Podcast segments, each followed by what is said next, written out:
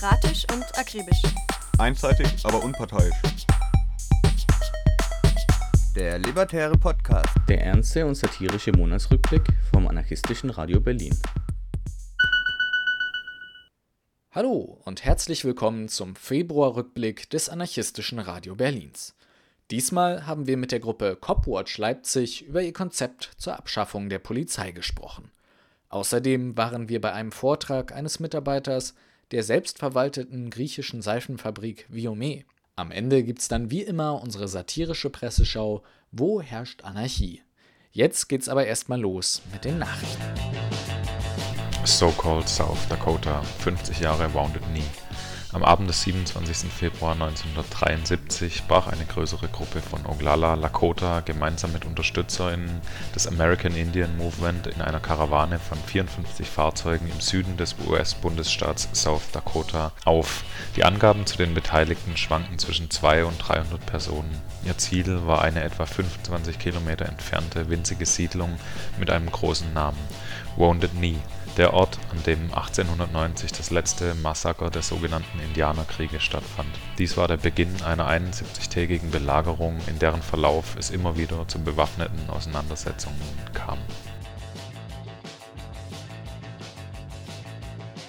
Diyarbakir Erdbeben in der Türkei Während die Menschen um ihr Leben kämpften, greift die Regierung erneut zu den billigsten Methoden, um sich von Verantwortung freizusprechen Neben dem Diskurs, die Türkei sei ein Erdbebengebiet und diese Katastrophe fast Schicksal, wurde eine Darstellung der Volkstrauer auf die Bühne gebracht und die Opfer zu MärtyrerInnen verklärt.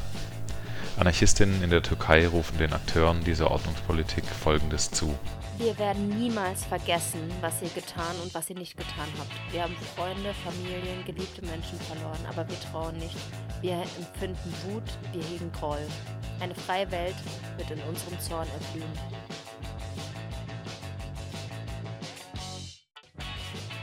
Huara, rechtsradikale Siedler. Am Sonntagmorgen erschoss ein Palästinenser zwei israelische Siedler, als sie durch die palästinensische Stadt Huara im besetzten Westjordanland fuhren. Später an diesem Tag tobten Hunderte von Siedlern stundenlang durch Huara und mehrere benachbarte Dörfer, brannten Dutzende von Autos und Häusern, einige mit Menschen darin, nieder, warfen Steine auf Krankenwagen, verwundeten Palästinenser und töteten Vieh. Ein Palästinenser wurde dabei erschossen. Der Angriff auf Huara hat in Israel einen öffentlichen Aufschrei gegen die Siedler ausgelöst. Tausende gingen am Montagabend in mehreren Städten auf die Straße, um gegen die Besatzung zu protestieren und sich mit den Menschen in Huara zu solidarisieren. Am Mittwoch, während der massiven Day of Disruption Proteste im ganzen Land, riefen Demonstranten Wo warst du in Huara?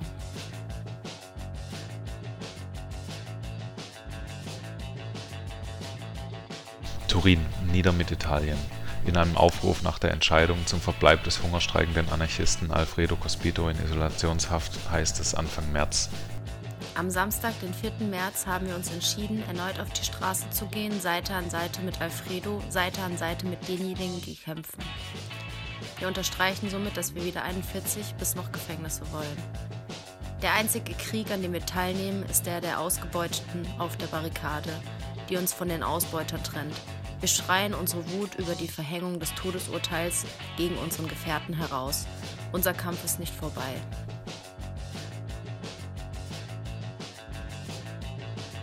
Tempi, Zugunglück in Griechenland.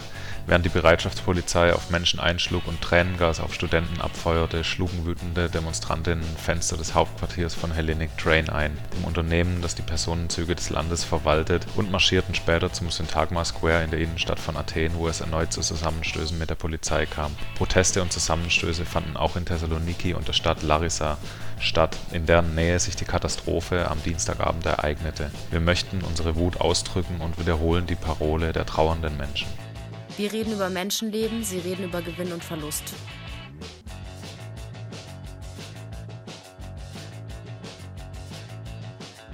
Peru, nieder mit der Diktatur. In einem Aufruf des National Committee for the Struggle of the Regions of Peru werden folgende Forderungen aufgestellt und Unterstützung im Kampf gegen Diktatur und Neokolonialismus eingefordert. Für eine freie und souveräne verfassungsgebende Versammlung. Prozess und Strafe für alle Mörder. Alle politischen Gefangenen freilassen, die gekämpft haben und alle Anklagepunkte der Kämpfer für immer fallen lassen. Auflösung der Polizei und aller Repressionskräfte des Staates.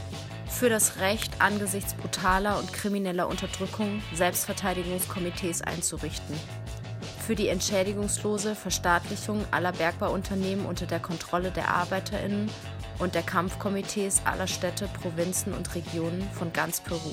Wenn ihr mehr vom A-Radio Berlin mitbekommen wollt, dann folgt uns doch einfach auf Twitter oder Mastodon. Ihr findet uns als aradio-berlin. Ihr könnt uns aber auch per Mail erreichen, aradio-berlin at riseup.net oder ihr geht auf unsere Webseite aradio-berlin.org. In Sachsen bekommt die Polizei jedes Jahr rund eine Milliarde Euro für ihre Arbeit. Ungefähr genauso viel, wie im gleichen Zeitraum das ganze sächsische Sozialministerium zur Verfügung hat. Gleichzeitig sinkt die Gewaltkriminalität in den letzten Jahren ständig und bildet nur einen geringen Prozentsatz der Arbeit der Polizei. Copwatch aus Leipzig hat sich diese Diskrepanz genauer angeschaut und aus den Zahlen der Polizei ein Konzept entwickelt, wie wir in Zukunft auf die Polizei verzichten können. Wir haben im Interview mit Ihnen darüber gesprochen. Wie seid ihr denn eigentlich auf die Idee gekommen, so ein Konzept überhaupt zu schreiben, wie man die Polizei abschaffen kann oder weniger Polizei haben kann? Genau, also die Idee, Polizei abzuschaffen, ist ja auf jeden Fall keine Idee, die von uns jetzt kommt, sondern eine Idee, die in unterschiedlichen Diskursen, insbesondere auch im, äh, außerhalb von Deutschland, äh, schon sehr lange existiert und ich glaube, ein Anspruch, den wir insbesondere hatten, war, diese Diskurse auch nach Deutschland beziehungsweise jetzt für uns spezifisch nach Sachsen zu holen. Diese Forderung Abolish the Police ist ja eine, die eigentlich aufbaut auf diese Abolitionismus-Bewegung, die sich auf die Abschaffung der Sklaverei in den USA bezogen hat und wo ganz, ganz viele Leute auch schon Vorarbeit geleistet haben, auf die wir jetzt auch mit diesem Konzept oder mit dieser ganzen Idee in erster Linie zurückgreifen. Ne? Also ähm, da ging es um die Abschaffung dieser Slave Patrols, aus denen äh, die Polizei in den USA dann letztlich auch entstanden ist. Akteure, die man da nennen kann, sind zum Beispiel Angela Davis oder die Black Panther-Bewegung, die eigentlich zu diesem Diskurs vorher schon ganz viel beigetragen haben. Und uns war es dann, glaube ich, wichtig, diese Forderung Abolish hier hinzuholen oder nach Deutschland zu holen und auch dem mehr Inhalt zu geben. Ne? Also so Polizeikritik bleibt oft so ein bisschen stehen bei ACAB und das ist natürlich äh, auch richtig. Aber ähm, wir glauben, dass es wichtig ist, gerade solche Begriffe mit mehr Inhalt zu füllen und dann auch mehr auf irgendwie lokale Begebenheiten äh, zu beziehen und so ein bisschen begreifbarer zu machen. Genau, und dann kam das natürlich irgendwie auch im Anschluss an die Black Lives Matter-Bewegung in den USA, sodass das auch nochmal so eine Forderung wurde, die mehr in den Medien präsent wurde. Und dann war das einfach ein sehr guter Anlass, äh, da mal konkret drauf Bezug zu nehmen und auch unserer Forderung nach Abolish dann mehr Form zu geben. Könnt ihr kurz umreißen, wie ihr vorgegangen seid, was ihr euch genau angeschaut habt bei eurer Analyse?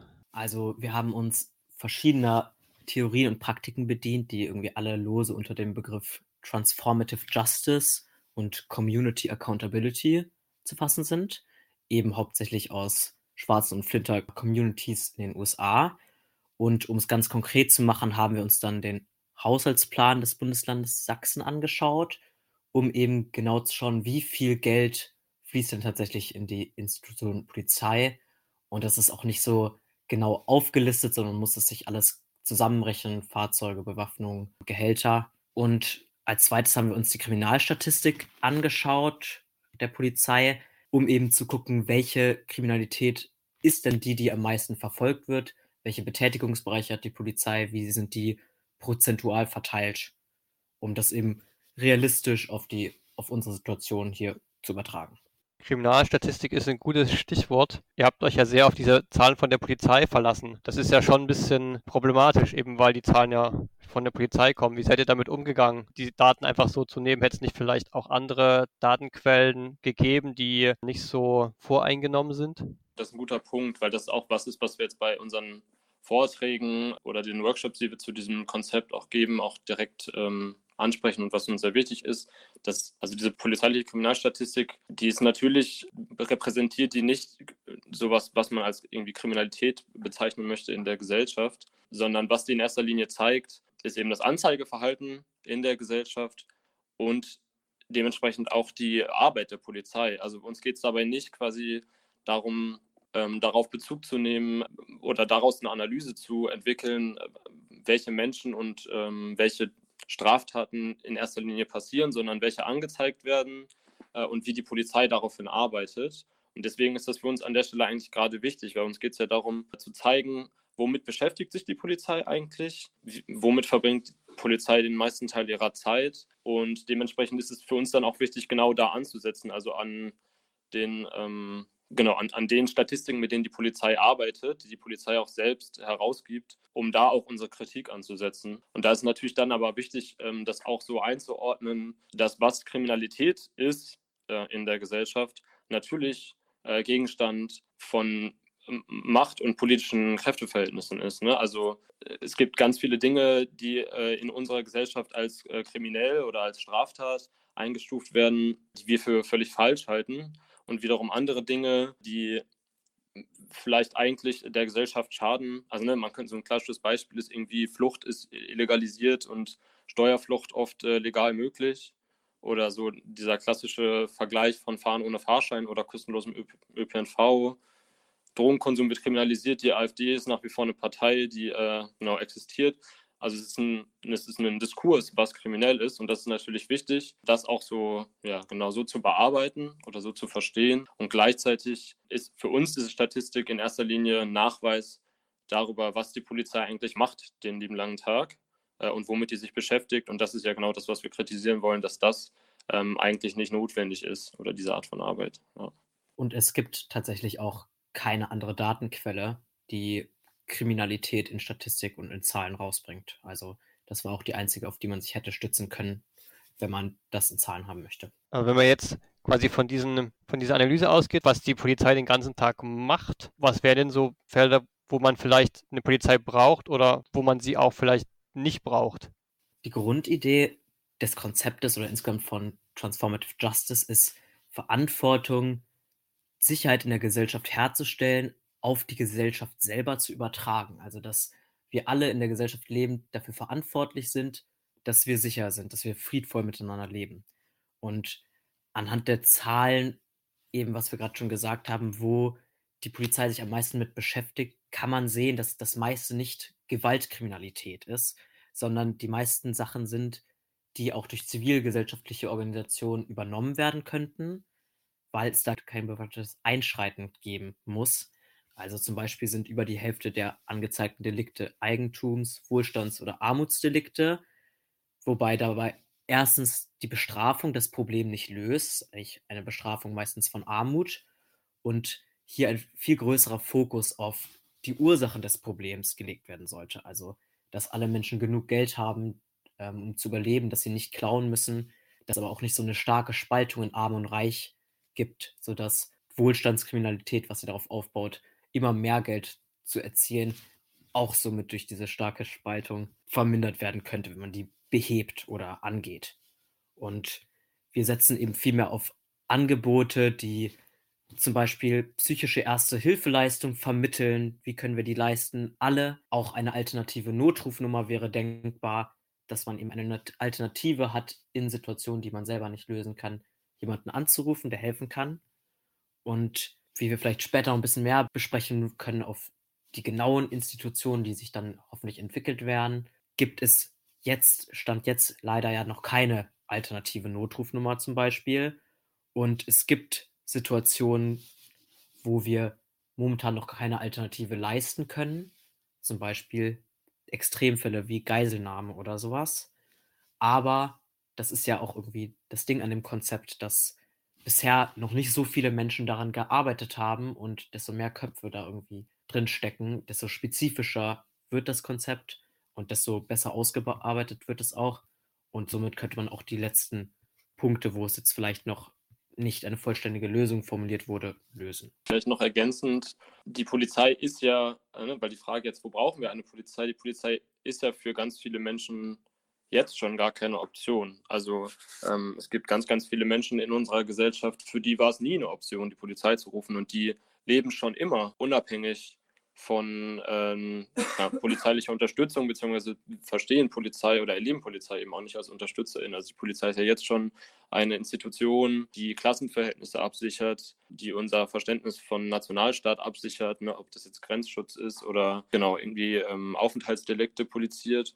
Und das heißt, eigentlich gibt es das eigentlich schon, diese, diese Realität des Lebens ohne die Polizei, in der ganz viele Dinge auch schon erlebt, erfahren und organisiert werden.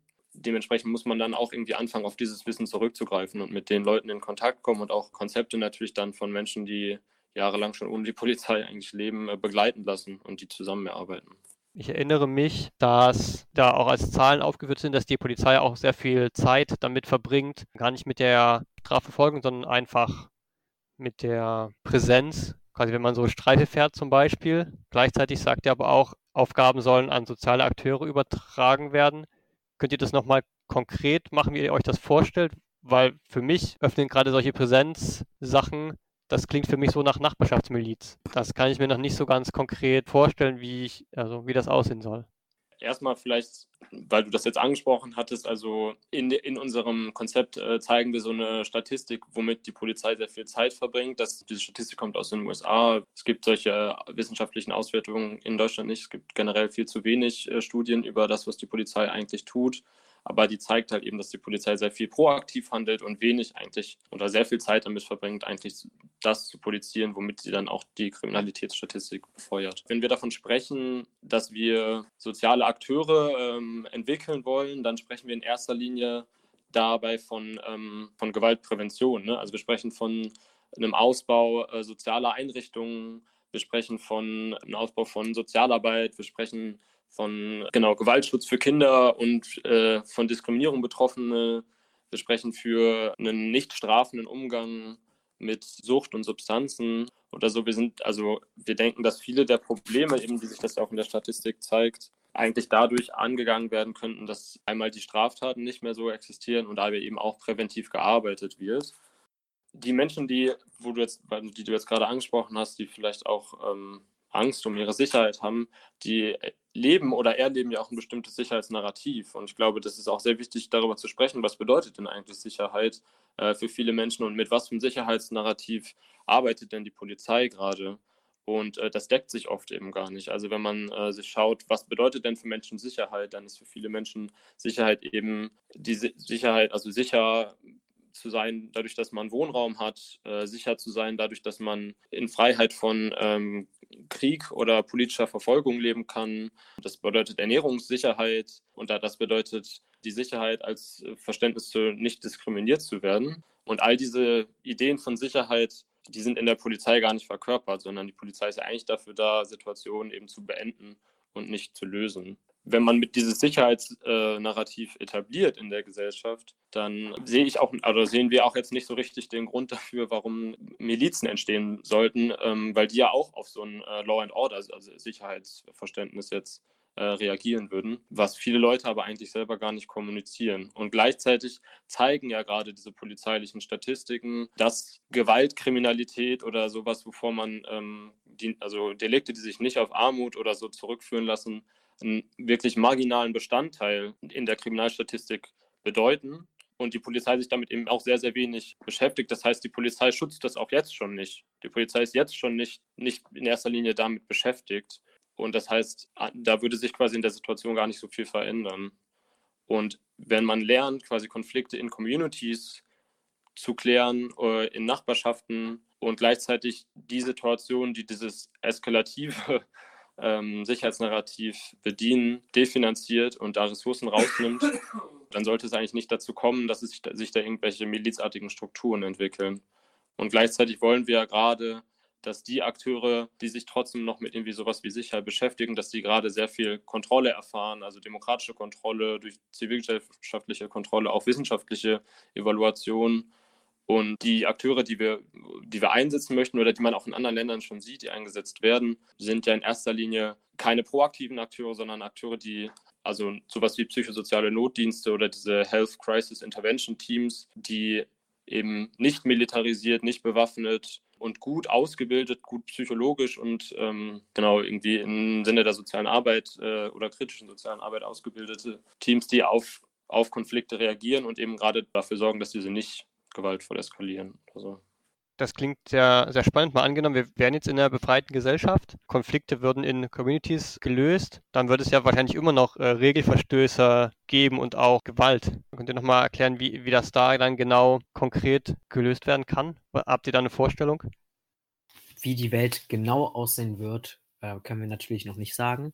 Aber wie eben schon genannt wurde, ein Fokus auf diese Gesellschafts- oder Gemeinschaftsverantwortungsübernahme, dass wir alle dafür verantwortlich sind, dass es keine Gewaltausbrüche gibt und wie Gewalt verhindert werden kann, eben dieser Fokus auf präventive Arbeit, auf Jugendarbeit, wo erlernt wird zum Beispiel, wie mit Emotionen umgegangen wird, Energie rausgelassen werden kann, um so schon mal Gewaltausbrüche zu verhindern.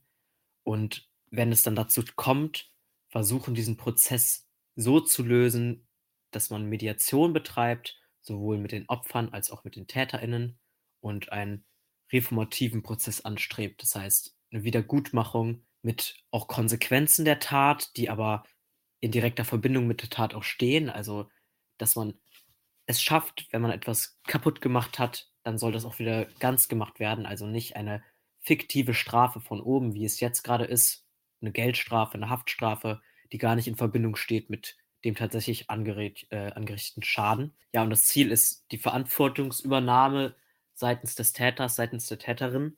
Natürlich kann man Gewalt nie verhindern und auch jede Gewalttat ist eine zu viel, aber wir sind der Überzeugung, dass vieles präventiv geleistet werden kann und auch mit den meisten besser und fruchtender umgegangen werden kann, sodass auch zukünftige Straftaten verhindert werden können, weil es ja momentan so ist, dass auch wissenschaftlich belegt die Strafe keine zukünftige Tat verhindert. Das heißt, das Konzept, wie wir es jetzt haben, ist einfach nur, dass eine Person fiktiv bestraft wird. So, du hast was falsch gemacht, du musst was zahlen.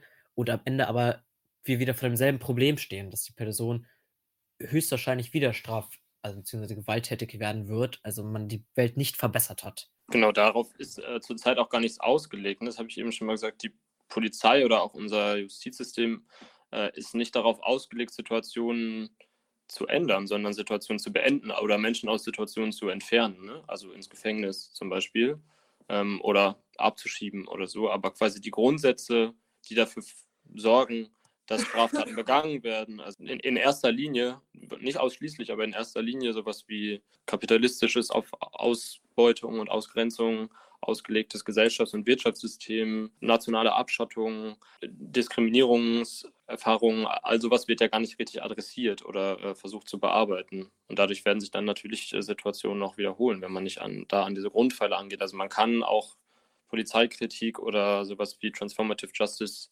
nur antirassistisch und antikapitalistisch denken.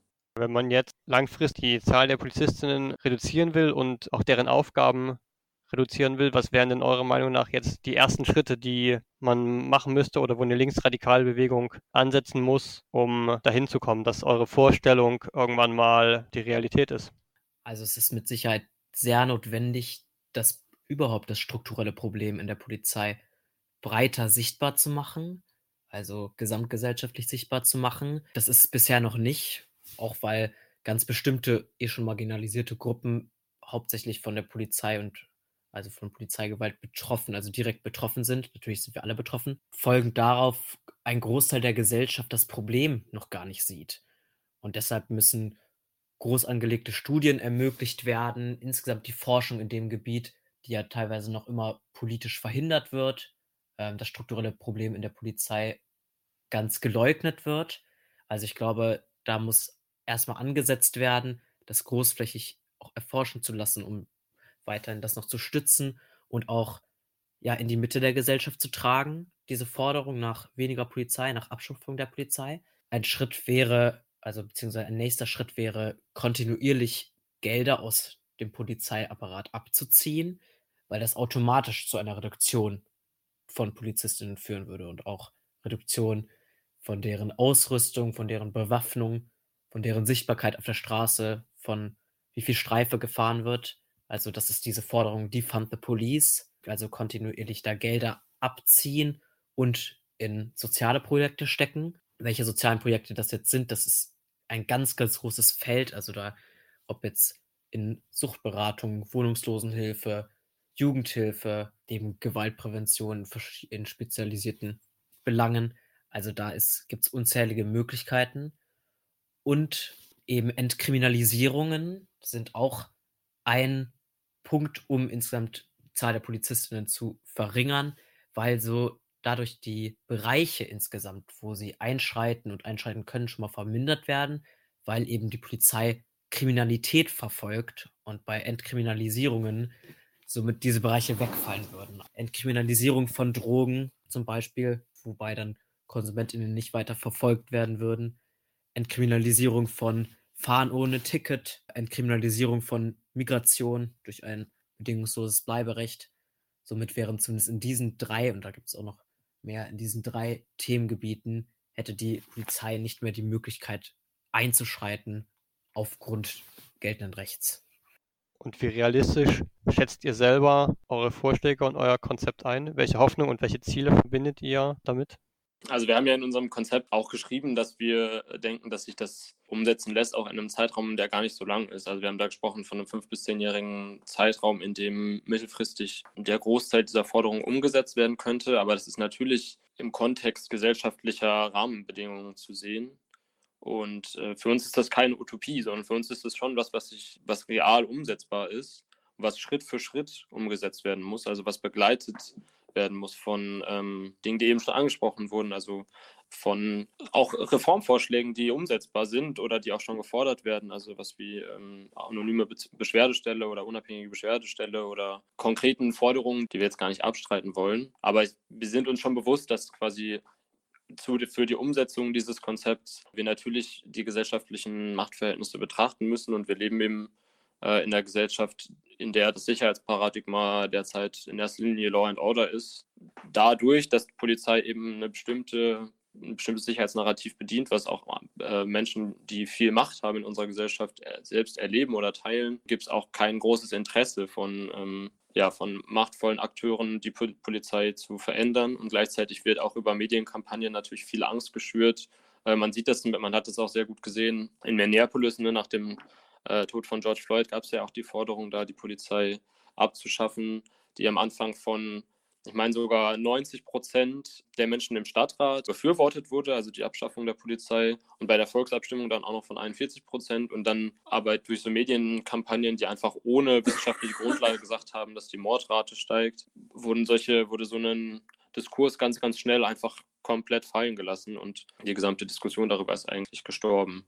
Und ich glaube, das ist auch wichtig, dass man das sieht, dass wir als Linke uns auch in einer Gesellschaft bewegen, in der es in der Wahrheit oder auch in der ähm, bestimmte Diskurse natürlich geprägt werden, auch von gezielten Desinformationskampagnen und auch einer nicht polizeikritischen Presse und die verhindert natürlich, ne, dass sich so ein Konzept jetzt irgendwie morgen direkt umsetzen lässt. Aber wir denken, dass so diesen Begriff von Abolish mehr und mehr mit Inhalt füllen und dazu auch Diskurse äh, anregen, was ist, was wir derzeit auch schon tun und was wir auch sehen in der deutschen Linken dass zunehmend äh, über, über das Thema gesprochen wird und auch mehr Leute sich für eine ja, radikale Kritik der Polizei interessieren und die auch versuchen mit Inhalt zu füllen. Und deswegen denken wir schon, dass durch diese konkreten Schritte, die wir vorschlagen, also von der Definanzierung zur Abschaffung, das ein Weg ist, der bestreitbar ist und für den es sich auf jeden Fall zu kämpfen lohnt.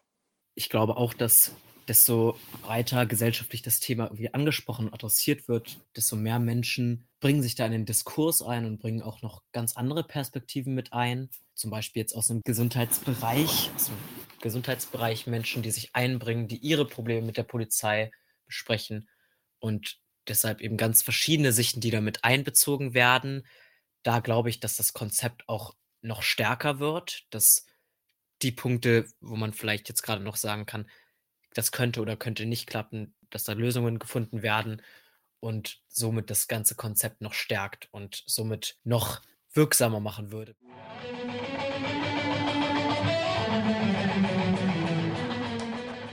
Das A-Radio Berlin, das gibt es übrigens auch live. Im Radio. Also A-Radio Durchbruch, jeden dritten Mittwoch im Monat. Im März ist das am Mittwoch, den 15.03. um 21 Uhr auf 88,4 MHz in Berlin und 90,7 MHz in Potsdam. Den Link zum Livestream findet ihr auch auf unserer Webseite aradio-berlin.org.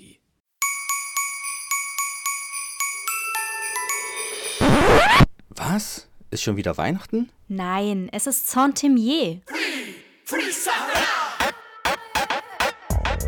Countdown zum internationalen anarchistischen Treffen in Saint-Imier in der Schweiz, Juli 2023. In Saint-Imier wollen wir den 150. Jahrestag der antiautoritären Internationale feiern. Bis dahin wollen wir uns aber auch anschauen, welche Orte und Keimzellen des guten Lebens wir bisher geschaffen haben. Eine Errungenschaft dabei ist Viome. Seit zwölf Jahren gibt es die griechische selbstverwaltete Seifenfabrik in Thessaloniki. Einer der Mitarbeiter, Makis, war Mitte Februar in Bethanien und hat die Geschichte der Fabrik erzählt. Hallo, ich freue mich sehr, euch alle hier zu sehen vor allem alte Freunde, die ich schon lange nicht mehr gesehen habe, und dass ihr gesund und stark seid und weitermacht.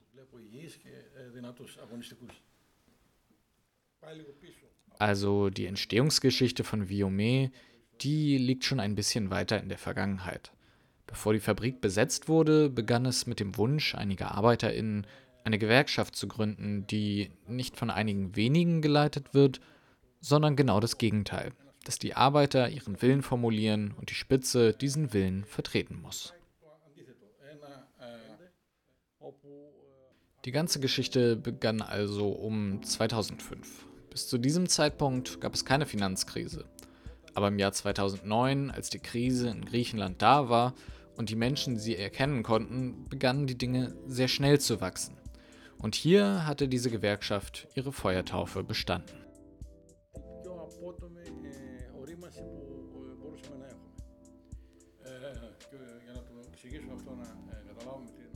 Sie kamen an einen Punkt, an dem sie zwei bis dreimal pro Woche eine Versammlung abhalten mussten, was für eine Gewerkschaft sehr, sehr ungewöhnlich ist.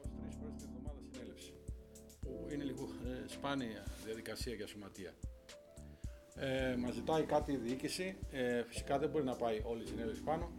Ε, πηγαίνουν 4-5 άτομα. Ε, die Bosse versuchten, die Löhne zu kürzen und so weiter. Die Arbeiterinnen versammelten sich und schickten einige Vertreterinnen zu den Bossen, aber sie gingen nicht auf die Forderungen der Bosse ein. Sie antworteten mit Arbeitsniederlegungen und versammelten sich wieder. Τα αφεντικά στο Το σωματείο δεν δίνουν απάντηση στα αιτήματα που βάζουν οι, τα αφεντικά. Τα αφεντικά. Γιατί πάνε να κάνουν περικοπές. Και αυτό μας δίνει ε, so lernen sie auch die Verwaltung der Fabrik kennen, etwa wie sie zu diesem Zeitpunkt unnötige Materialien wie Aluminium, Papier und Steine verarbeiten und wie sie die recyceln können. αλλά παράλληλα μας δίνει και τη δυνατότητα ότι μαθαίνουμε να διαχειριζόμαστε. Μαθαίνουμε να διαχειριζόμαστε κάποια πράγματα και φυσικά ένα εισόδημα που έρχεται από μια διαδικασία. Sie richten einen Geldtopf ein. Der ist nicht nur dazu da, anderen ArbeiterInnen in Not zu helfen, sei es, dass sie familiäre Probleme haben oder was auch immer, sondern sie lernen auch zum ersten Mal, wie sie sich am Arbeitsplatz selbst verwalten, diesen Fonds verwalten und das ist etwas Neues für die ArbeiterInnen dort. Und jetzt kommen wir also zum Ausgangspunkt, an dem Viome begonnen hat. Die Krise verschärft sich, alles spitzt sich zu, ebenso die sozialen Bewegungen. Und die Muttergesellschaft von Viome, die zieht eine Menge Ressourcen von Viome ab. διαδικασία που βρίσκεται η μητρική φίλκερα ε, αφήνει απλήρωτους τους εργαζόμενους της και κάνει, παίρνει μεγάλα δάνεια από τη θηγατρική βιομέ. Also rief der Chef der Fabrik alle ArbeiterInnen an, um ihnen mitzuteilen, dass sie eine Lösung gefunden hätten, um das Unternehmen zu retten. Der Chef sagte ihnen, dass die Lösung darin bestehe, einige der Maschinen der Fabrik zu verkaufen, um das Unternehmen zu retten.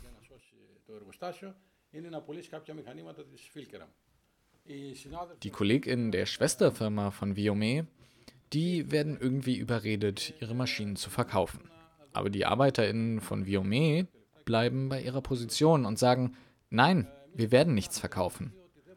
Die Fabrikleitung sagte daraufhin, das Schiff sinkt und ihr, ihr helft uns nicht. Die Viome-ArbeiterInnen aber antworten, dass sie, die Leitung, diejenige sei, die das Schiff zum Sinken bringe und die ArbeiterInnen nun das Rettungsboot holen und fliehen, wenn sie müssen. Und die ArbeiterInnen beginnen dann mit aufeinanderfolgenden 48-Stunden-Streiks und versuchen, einen Weg zu finden, damit die Fabrik weiterarbeiten und keine Kollegin arbeitslos wird. Die Versammlung der ArbeiterInnen kommt also zusammen, um zu entscheiden, was sie tun wird. Und die große Mehrheit der ArbeiterInnen, nämlich 97,5 Prozent, beschließt, dass die Fabrik auf jeden Fall weiterarbeiten muss.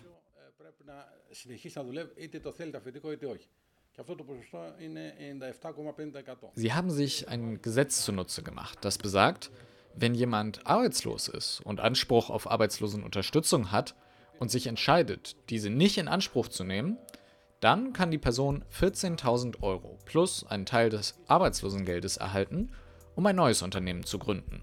Anstatt in die Arbeitslosigkeit zu gehen, bekommt man also ein bisschen Arbeitslosengeld plus 14.000 Euro, um ein eigenes Unternehmen zu gründen. Nur die ArbeiterInnen, die haben nicht wirklich damit gerechnet, dass Griechenland schon mehr oder weniger bankrott war. Sie sind zum Arbeitsministerium gegangen und haben ihre Idee vorgelegt, denn es gab 65 ArbeiterInnen, die sich für diesen Fonds bewarben, für diese Arbeitslosenunterstützung, was eine große Summe wäre.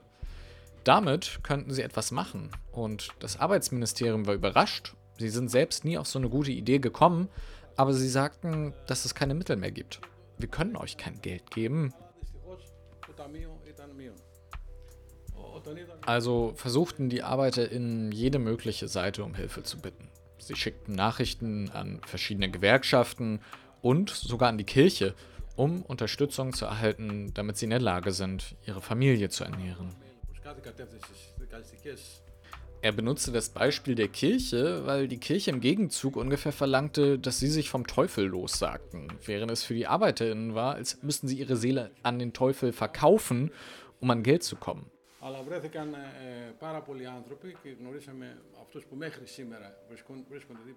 Durch diesen Prozess haben die ArbeiterInnen viele UnterstützerInnen gefunden, die ihnen bis heute zur Seite stehen und es ist ihnen gelungen, genügend Lebensmittel zu sammeln, um weiterzumachen, bis sie eine bessere Idee haben, wie sie mit ihrem Projekt weitermachen können.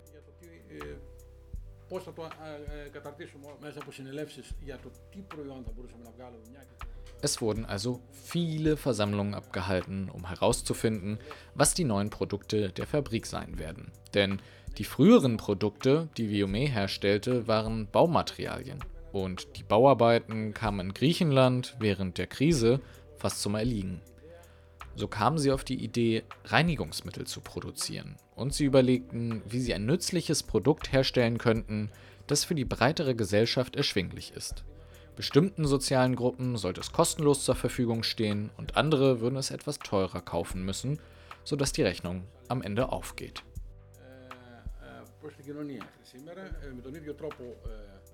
Dieses Modell besteht weiter. Ich meine mit einer Solidaritätsversammlung und auch den ArbeiterInnen selbst. Zum Beispiel diskutieren sie jeden Morgen bei Kaffee die Probleme der Fabrik und der Produktion, wie es weitergehen soll. Alle zwei Wochen treffen sie sich mit einigen ihrer KollegInnen zu einem Muffin, um mit ihnen über strategische Dinge zu sprechen. Und sie sind nach wie vor ein Beispiel dafür, dass nicht nur in der Versammlung jede einzelne Arbeiterin in eine Stimme hat, sondern auch für die gleiche Arbeitszeit gleich bezahlt wird. Das heißt, alle bekommen den gleichen Lohn für die gleiche geleistete Arbeit. Und die ArbeiterInnen, die haben auch einige Entscheidungen getroffen, die sie eine Menge Geld gekostet haben. Aber sie bleiben fest bei denen. Und diese sind, sie haben nichts mit der Kirche, dem Staat und der Europäischen Union zu tun. Und sie geben ihre Produkte nicht an Supermärkte und große Händler ab και ε, ε, δεν, δεν δίνουμε τα προϊόντα σε σούπερ μάρκετ και μεσάζουν. Dann komme ich zur nächsten Frage. Wer sind die Leute, die Viome ausmachen? Es gibt mehrere Kreise, sagen wir mal nicht in einem hierarchischen Sinne, aber es gibt 13 feste ArbeiterInnen, die jeden Tag in die Fabrik gehen und es gibt Leute, die gelegentlich bei Viome arbeiten, die sonst vielleicht anderen Arbeiten nachgehen. Und wenn sie außerhalb der Fabrik keine Arbeit finden, dann kommen sie zu Viome, um dort zu arbeiten. Viome.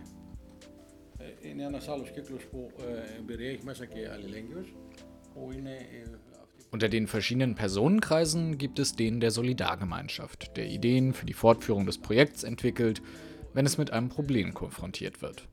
Und natürlich gibt es den viel größeren Kreis von Menschen, die mit Viome solidarisch sind, wie jetzt beim Verkauf des Grundstücks auf dem sich Viome befindet.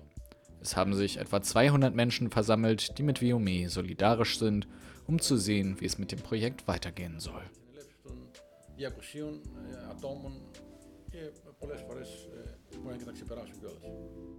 Nachdem nun ein großer Teil dieses Grundstücks verkauft wurde, gab es eine relativ große Demonstration in Thessaloniki, an der etwa 1000 Menschen teilnahmen. Und heute findet eine weitere in Athen statt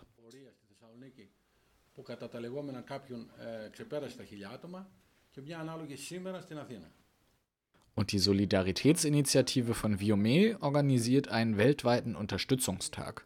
Ich weiß noch nicht, wie und wann das sein wird, aber wir würden uns freuen, wenn ihr helfen würdet.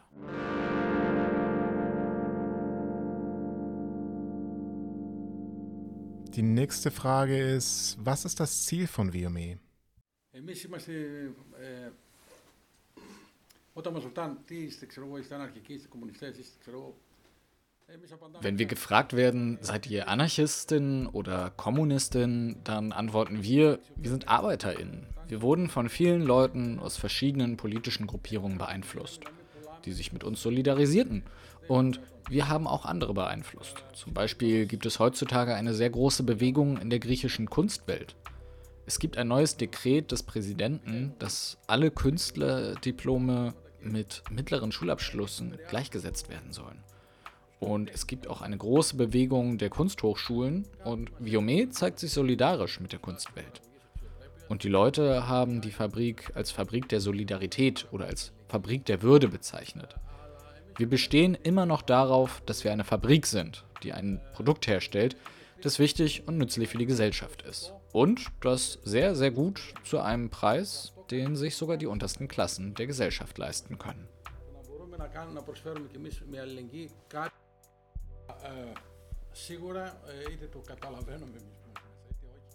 Bleibt nach wie vor dasselbe, nämlich können die ArbeiterInnen die Fabrik selbst betreiben und ihre Arbeit selbst verwalten? Und die Antwort ist ja. Wir arbeiten jetzt seit zehn Jahren. Wir haben bewiesen, dass es möglich ist und wir glauben, dass dies ein gesellschaftliches Beispiel sein kann. Was bedeutet Selbstverwaltung für euch?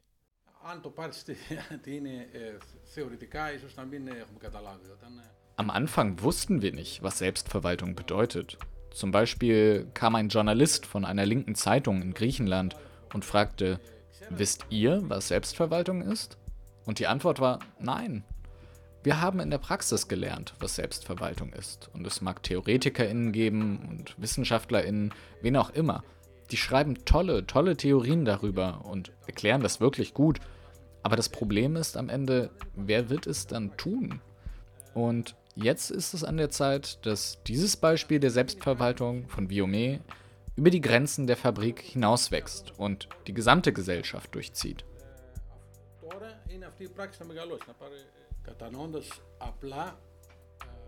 Es gibt diesen einfachen Gedanken, dass wenn man unter einem Chef arbeitet, der Chef die ArbeiterInnen vereinzelt.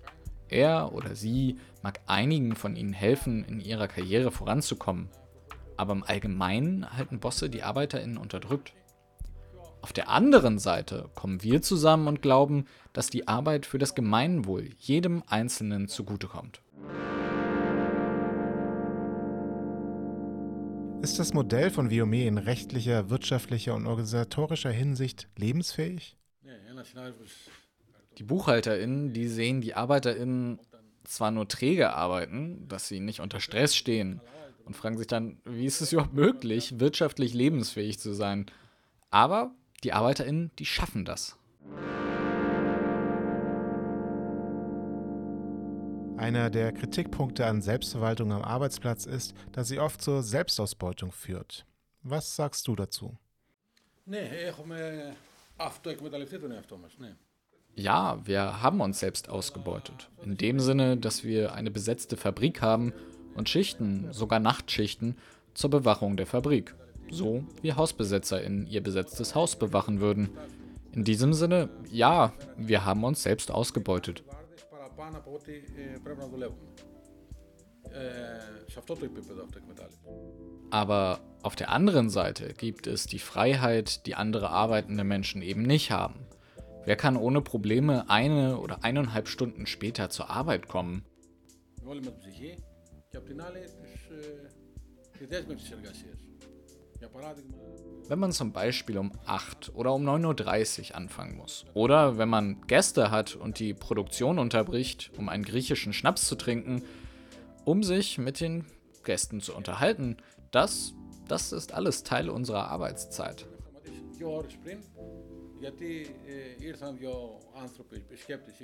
Und wir haben auch die Freiheit, über die Produkte zu entscheiden und darüber, was wir produzieren und wie wir produzieren und so weiter. Πού υπάρχει αυτή η ελευθερία, ας πούμε. Ε, άρα, ε, όταν λέμε για ε, αλλαγή Wir arbeiten nicht, um zu produzieren, sondern wir arbeiten für uns und unsere Mitmenschen. Wenn wir die Fabrik nicht bewachen müssten, würden wir normalerweise fünf bis sechs Stunden am Tag arbeiten.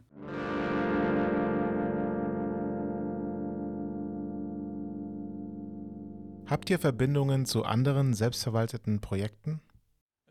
Ε, οπότε ε, μέσα από την αλλαγή του νοήματος ε, και ε, βρίσκοντας καινούργιες ε, λέξεις με έννοια, Wir kamen mit verschiedenen Projekten zusammen und es gab nicht nur notwendigerweise Besetzung, wir schufen einen sehr großen Zusammenschluss dieser Projekte und machten dann zwei Festivals, die wir Co-Open Air nannten und die in der Fabrik von Viome stattfanden. Die Sache wurde leider aber wegen der Corona-Pandemie unterbrochen.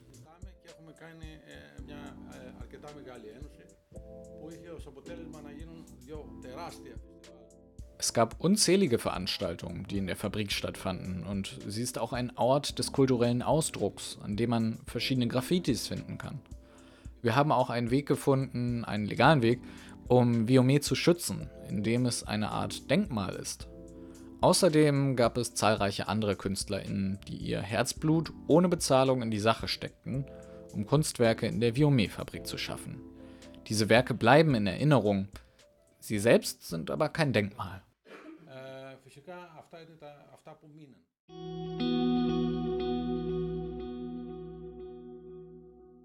Könnte Selbstverwaltung auf breiter gesellschaftlicher Ebene oder innerhalb des kapitalistischen Rahmens funktionieren? Wenn ja, was sind deine Ideen dazu?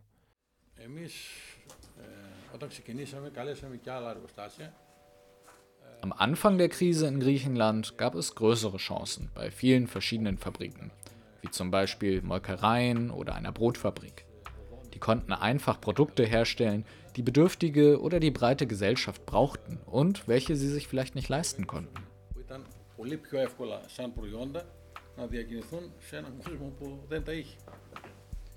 Der springende Punkt ist nicht, ob Selbstverwaltung mit dem Kapitalismus funktionieren kann, sondern wie wir Selbstverwaltung als Waffe zur Zerstörung des Kapitalismus einsetzen können Να είναι το όπλο για να ε, το κρεμίσουν. Ε, γιατί στόχος δεν είναι να, να ζουν κάποιοι άνθρωποι διαφορετικά. Es geht darum, den Kapitalismus zu zerstören, damit die Menschen auf unterschiedliche Weise und mit unterschiedlichen Beziehungen zueinander leben können. In einer Welt mit mehr Freizeit, anders als die, in der wir jetzt leben. από ό,τι μας έχουν σήμερα την καταστολή. Και να φτάσουν η ίδια η κοινωνία να χαρακτηρίζει τα πράγματα. Also es geht gegen die Autorität im Allgemeinen, und zwar gegen die Autorität des Marktes, die alles in Waren verwandelt. Selbst Luft, Wasser, Elektrizität, was öffentliche Güter sein sollten. Es sollte ein öffentliches Gut sein, aber sie betrachten es immer noch als ein Produkt. κοινωνικό αγαθό έρχεται σήμερα και το κάνει εμπόρευμα. Και το νερό, σε πολλές περιπτώσεις, το έχει κάνει εμπόρευμα. Ακριβώς το δικαίωμα Und wir als Gesellschaft und vor allem die Menschen, die sich hier in diesem Raum befinden, wir brauchen eine bessere Vorstellung davon, wie wir vorankommen wollen. Denn wenn wir keine andere Welt sehen, dann sind wir blind. αν δεν έχουμε ένα τέτοιο όρομα, ε, μάλλον λάθος βλέπουμε, μάλλον κάπου αληθορίζουμε.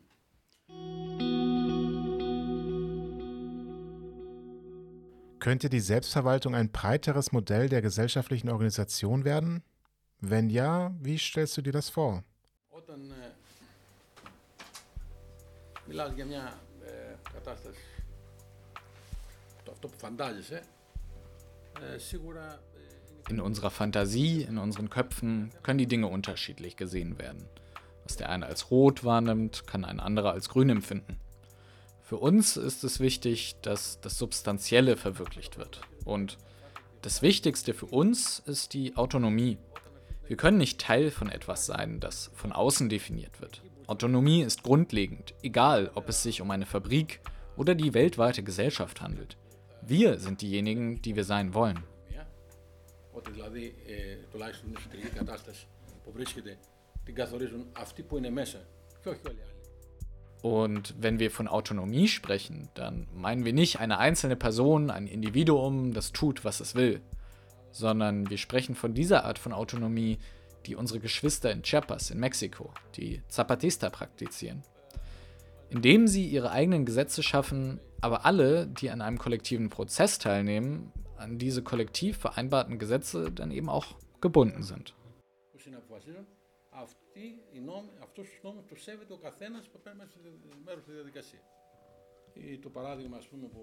Oder wie das Beispiel, das uns aus dem Osten erreicht, nämlich aus Kobane in Afrin im Norden Syriens wo die Menschen es geschafft haben, in einer sehr, sehr ungleichen Gesellschaft eine Gesellschaft von Gleichen zu schaffen, wo unsere Kolleginnen und Kameradinnen dieses Beispiel geschaffen haben.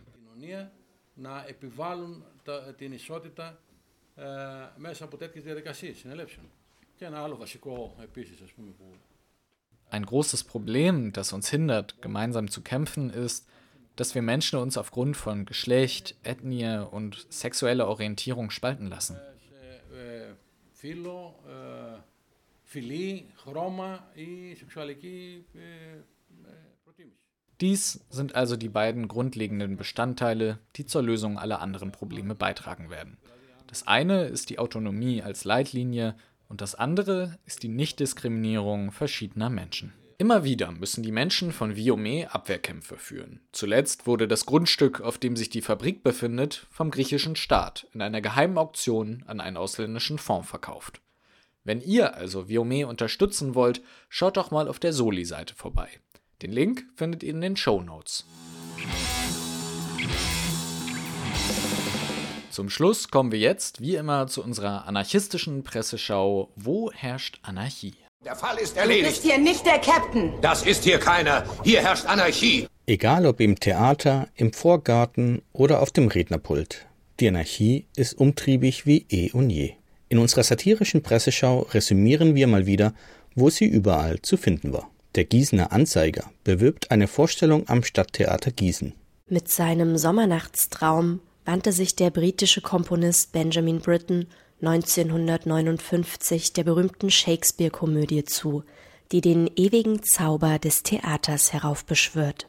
Im Zentrum des Musiktheaters steht natürlich der Zauberwald. Aber da sind alle zerstritten. Was sind die Menschen doch für Narren? findet der Kobold Puck. Ach, wie recht du hast, Puck, wie recht du hast. Dabei spielt Puck gar nicht mit. Sie hat ihn nach eigener Aussage immaterialisiert. Stattdessen scheine Puck mal in dieser, mal in jener Figur auf, erklärte sie im Pressegespräch. Puck ist überall und nirgends. Wie erklärt sich das? Dieser Zauberwald ist ein Ort des Unbewussten, der Anarchie und des Chaos und verwandelt jeden, wie die Theaterbühne selbst, auf der das Ganze spielt. Klar, unbewusst sind wir alle Anarchistinnen. Jetzt müsste es nur mal langsam aus uns rauskommen. Die Wiener Zeitung erinnert unter der Überschrift Anarchie, Alkohol und erfundene Tiere. an den 100. Todestag des Prager Vielschreibers Jaroslav Hašek. Er schrieb für anarchistische Blätter und es war nur eine Frage der Zeit, bis er Bekanntschaft mit der habsburgerischen Polizei machen sollte. Der Bub riss amtliche Kundmachungen von den Plakatwänden, wurde deswegen verhaftet und aus dem Gymnasium geschmissen.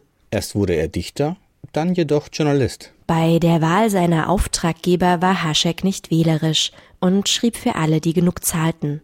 Der Legende nach sorgte eine Polemik zwischen zwei Journalisten in Prag für Aufsehung. Einer schrieb für eine linke, der andere für eine nationale Zeitung. Der Streit zwischen den beiden wurde immer heftiger. Die Öffentlichkeit war gespannt, wie weit die beiden noch gehen würden, bis sich eines Tages herausstellte, dass hinter beiden Namen Haschek selbst steckte. Haschek war also sehr umtriebig und er arbeitete lange an seinem letzten Endes unvollendeten Roman um den braven Soldaten Schweig. Sowohl Haschek wie auch seine Kunstfigur handelten mit Hunden, passten die Stammbäume der Tiere den Wünschen der Kunden an und verkauften so manche Promenadenmischung als Rassehund. Haschek und Schweig rückten beim 91. Infanterieregiment in Budweis ein. Im Roman freundet sich Schweig mit einem anarchistischen Intellektuellen an, der vor dem Krieg Redakteur einer Tierzeitschrift war und nun die Heldentaten des Regiments für die Nachwelt aufschreiben soll. Kein Wunder, dass seine Geschichte so tierisch spannend ist und anarchisch noch zudem. Das Hamburger Abendblatt stellt ganz große Fragen. Wann wird aus einer Gesellschaft eine Gemeinschaft? Was sind soziale Normen? In welchem Verhältnis stehen diese zum charakteristischen Wesen von Kollektiven? Inwieweit darf Öffentlichkeit die individuelle Freiheit begrenzen? Dabei handelt es sich nur um eine Kolumne im Immobilienressort. Aber der Titel lautet Von der Anarchie der Neubausiedlung. Dann passt es natürlich. Wohingegen es im Zusammenleben in so einer Siedlung nicht immer rund läuft. Statt der vorgeschriebenen Begrünung ihres Vorgartens hatten diese beieinander wohnenden Hausbesitzer einen asphaltgrauen Schottergarten angelegt, garantiert mit jeweils vollkommen symmetrisch von links nach rechts aufeinander zuführenden Tonskulpturen, mit makelloser Gleichförmigkeit gegen die allgemeine Einförmigkeit. So geht Anarchie im Speckgürtel. Anarchie geht aber natürlich auch dort anders. Auch in WhatsApp-Gruppen aller Bewohner. In der eines Bekannten warnt man sich gegenseitig vor in der Siedlung klingelnden Zeugen Jehovas, hilft mit Rat und Tat, zum Beispiel bei einer ausgefallenen Heizung, wenn ein Schlagbohrer gesucht wird oder sonntags ein Ei fehlt. Gelebte Solidarität eben. Der ORF stellt in seiner Sendung Kontext ein neues Buch aus der Edition Nautilus vor. Herzlich willkommen. Lucy Parsons, Göttin der Anarchie. Lucy Parsons war eine der bekanntesten Anarchistinnen Amerikas und Wortführerin der US-Arbeiterbewegung.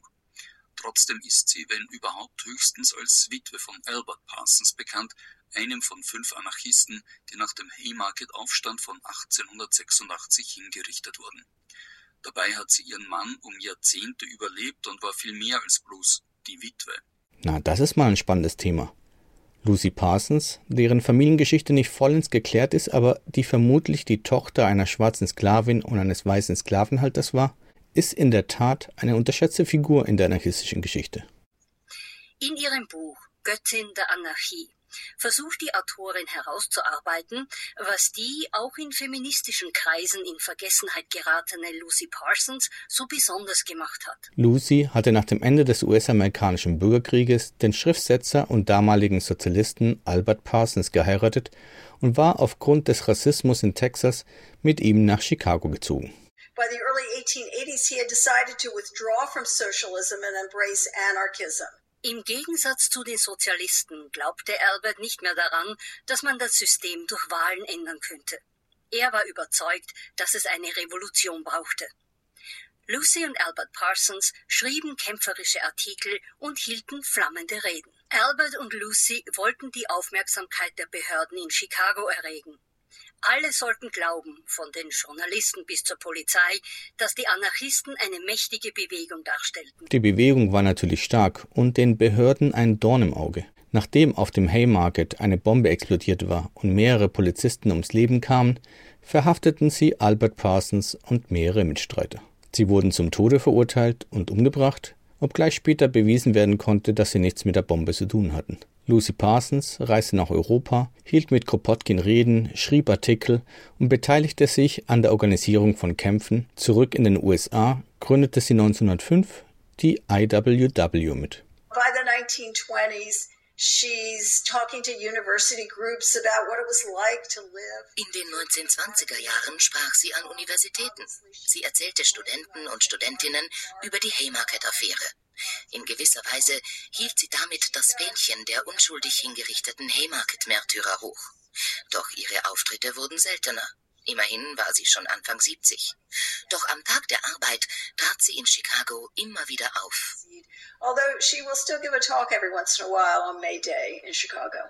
Lucy Parsons verstarb 1942 im Alter von 87 Jahren bei einem Hausbrand. Das war's für diesen Monat. Wir hoffen, euch hat's gefallen und ihr schaltet auch beim nächsten Monatsrückblick wieder ein. Bis dahin, habt eine schöne Zeit und bis bald.